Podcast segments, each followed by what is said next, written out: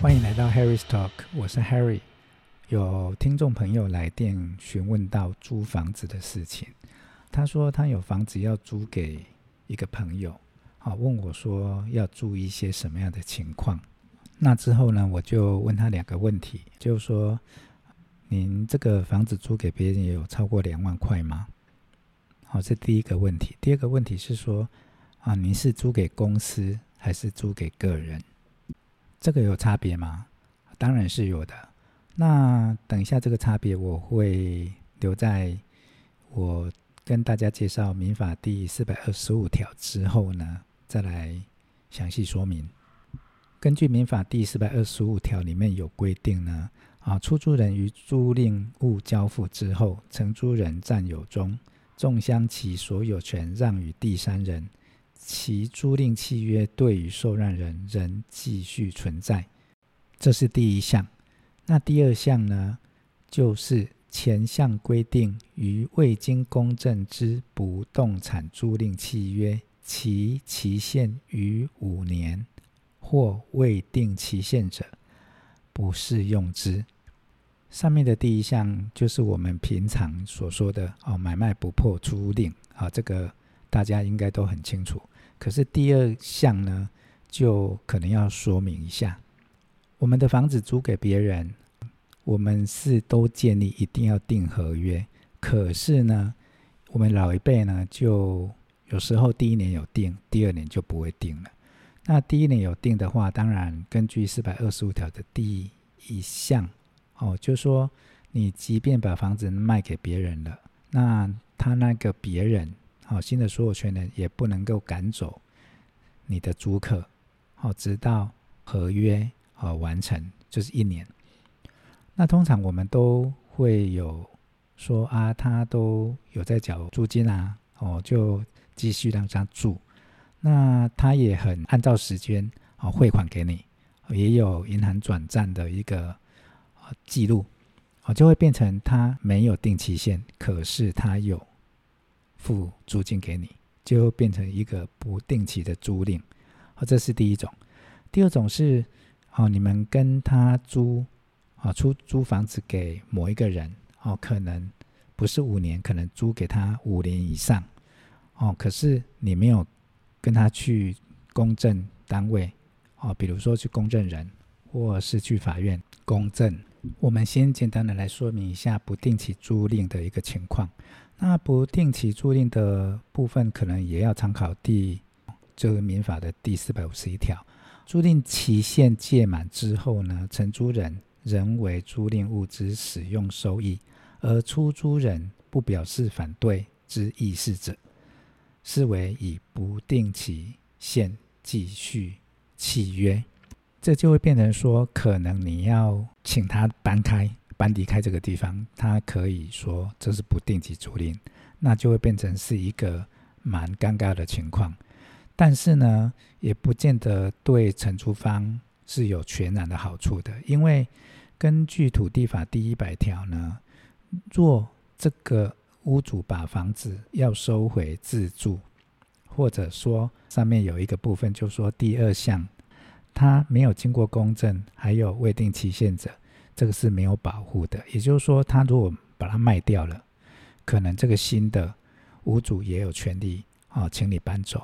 好，这双方这个部分可能要注意一下。还有就是说，如果说你租房子啊，或者说你房子租给别人，期限逾五年以上，就超过五年以上啊，最好是双方都订个合约啊，保障啊，应该是说除了订合约之外，要去公证才对。哦，不要不公证，只要五年以上。好，这个提醒大家一下。那我们现在回头来看一下这个两万块的情况有什么差别？当然，如果说我们把房子租给一个啊，就自然人，也就是说啊，张三李四这样的人，呃，租给两万三万，OK，这个就没有税的问题。我们现在来讨论的是说，有的人他是店面，那租给哦某某公司，比如说大大。哦，有限公司这样的一个法人机构，那它的一个税的部分就要来考虑一下。这里有四个情况，或许您有纸笔可以把它抄下来。好，第一种情况是自然人租给自然人，好，第二种是自然人租给法人，第三种是法人租给自然人，第四种是法人租给法人。第一种情况我们就常常碰到，就是张三租给李四，好，他直接就是把你的租赁所得在明年的综合所得税里面把它列住就可以了。不过，出租人可以有百分之四十三的一个修缮的一个减免的税额可以扣除，这样子，也就是说，假设你一年租十万，你可以扣除百分之四十三，四万三，哦，那你只要报五万七的一个租赁所得就可以。那第三种情况是法人租给自然人，这个也 OK，因为法人租给自然人，他会开发票给自然人，哦，这个部分的税。就简单。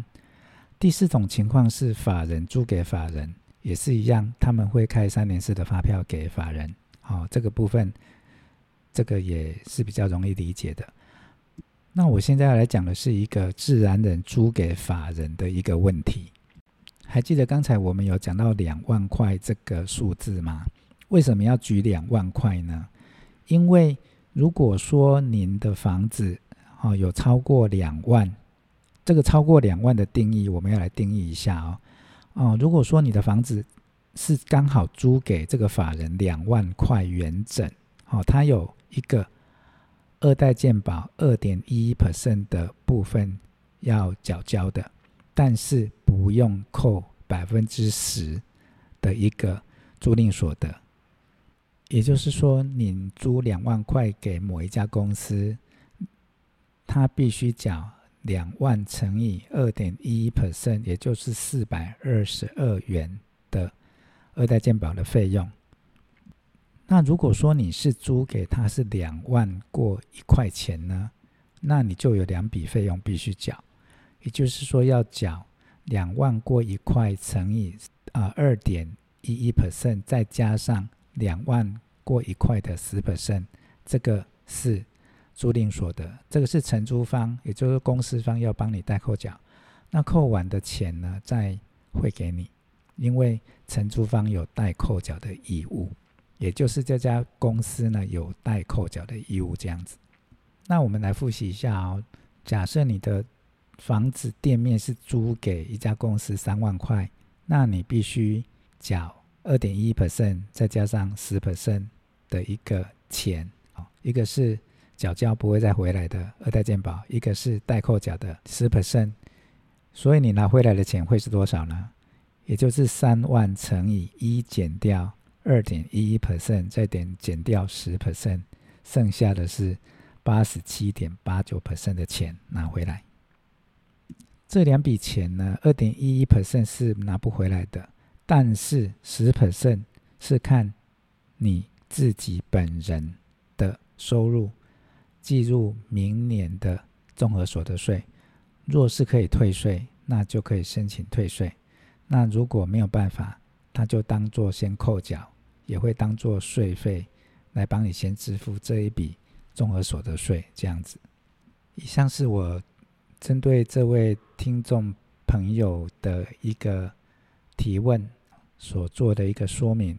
那希望对你在租房子这方面有一些帮助。若您还是有不明白的地方，也欢迎您跟我联络，我们可以共同来讨论。还是希望大家若是有任何关于房地产哦以及业务的一些部分，可以跟我一些分享哦。我在这边也可以跟大家分享一下我的心得跟观点跟看法好。期待我们下一集的再见。